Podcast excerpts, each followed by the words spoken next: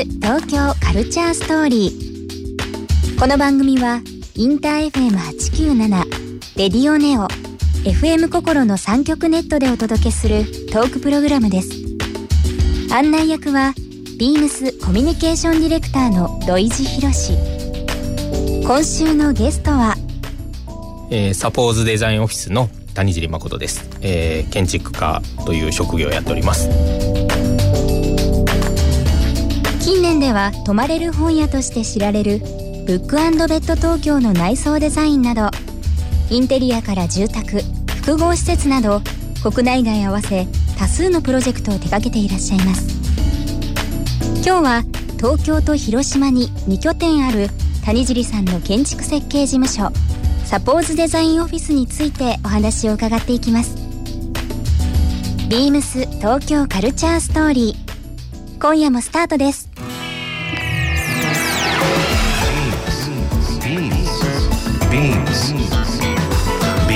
Tokyo Culture Story. Beams Tokyo Culture Story. This program is brought to you by Beams. Beams ありとあらゆるものをミックスして自分たちらしく楽しむそれぞれの時代を生きる若者たちが形作る東京のカルチャーワクワクするものやこと。そのそばにはきっといつもビームスがいる。ハッピーな未来を作りたい。東京のカルチャーは世界で一番面白い。ビームス東京カルチャース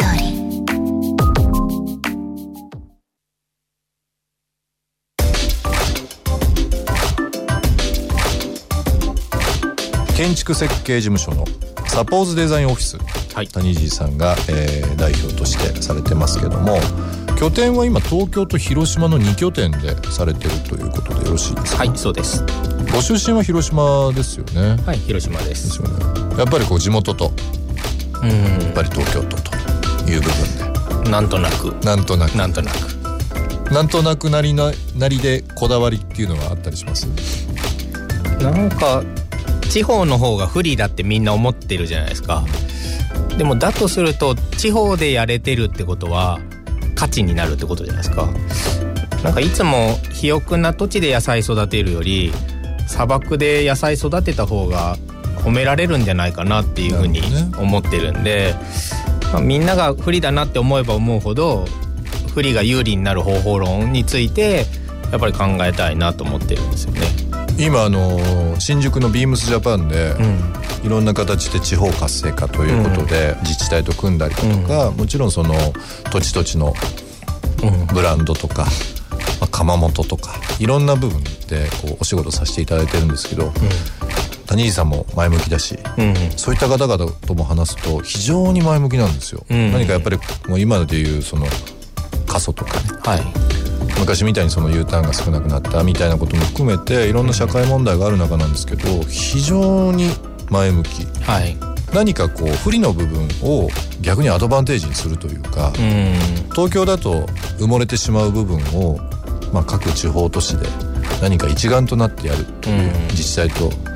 官民が組むことで何か一緒に形になるっていう部分が今もう本当まあ各メディアにも注目されてますけど熱量が非常にあるという。か、うんうん、逆に今面白いですよね。面白いです。日本全国ね、うん、なんか最近あの上原代々木上原、はい、東京の代々木上原ですけども、うん、飲食業態の社食堂を運営されたりですとか、はい、あの不動産業態で絶景不動産というのを開業されたと思うんですが、はい、すごいマルチでいろんなことされてますよね。特にその飲食っていう部分は昔からされたかったんですか？えっ、と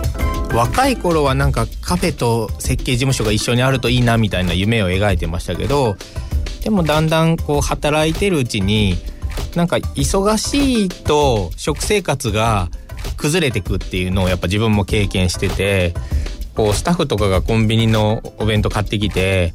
お弁当食べながらパソコン見ながら仕事してるのを見た時にあこのままじゃダメだなと思って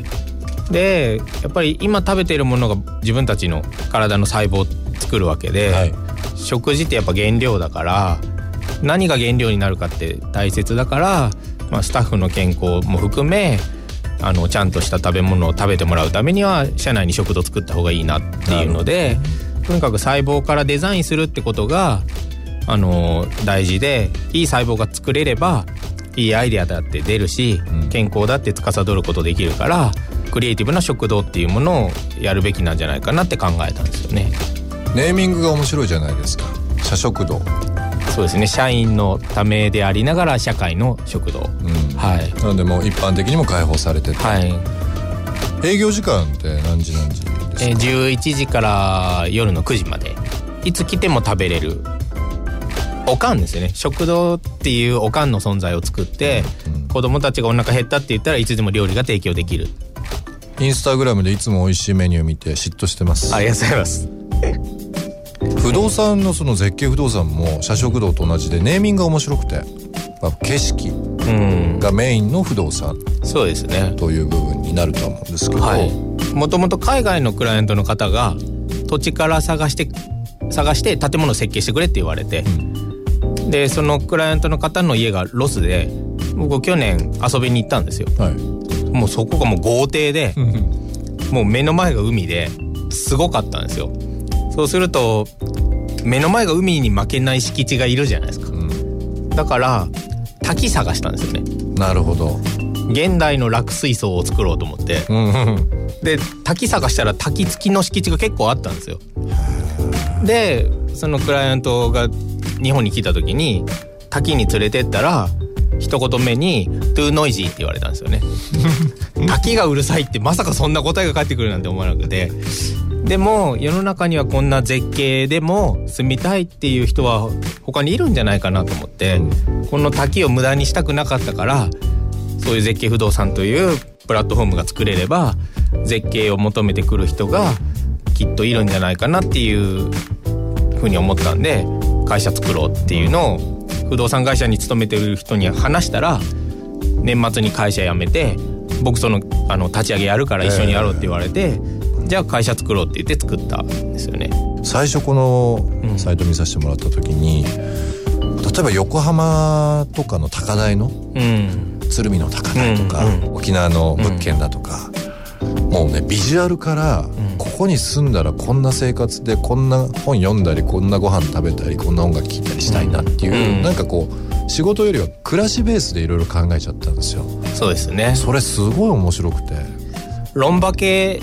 世代じゃないですか僕ら。いわゆるトレンディー世代トレンディードラマ世代で、はいはい。ロンバケ見た時あんな下にお店があるおしゃれな部屋に住みたいって思ってたじゃないですか、うんうん。でああいうとこに住んだらモテるなって思ってたじゃないですか。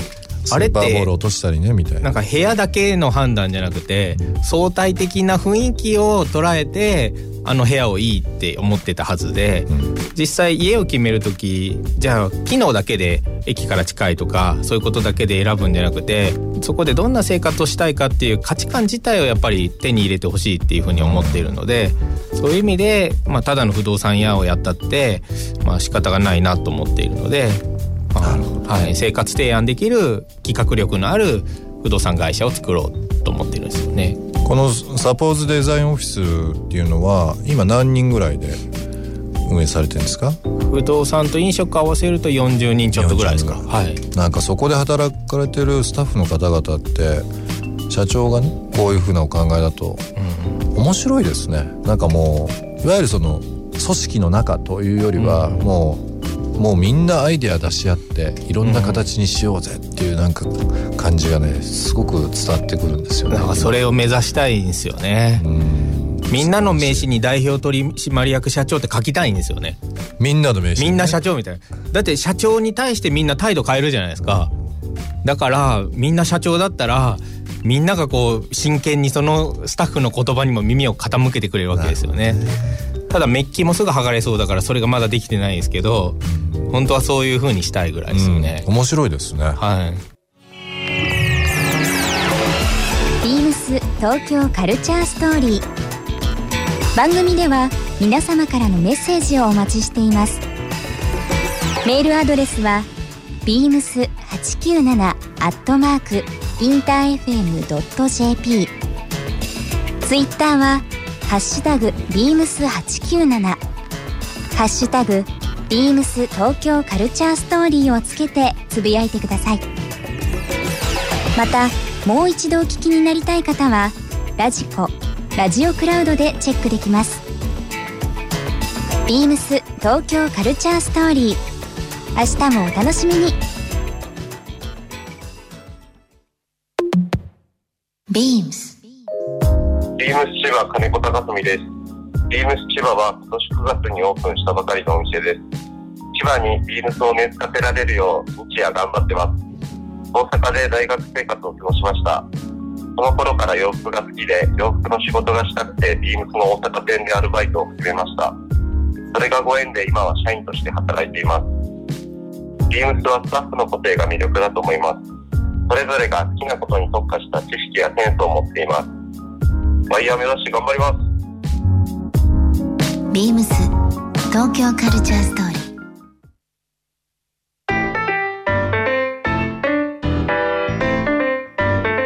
Beams Tokyo Culture Story. This program was brought to you by Beams.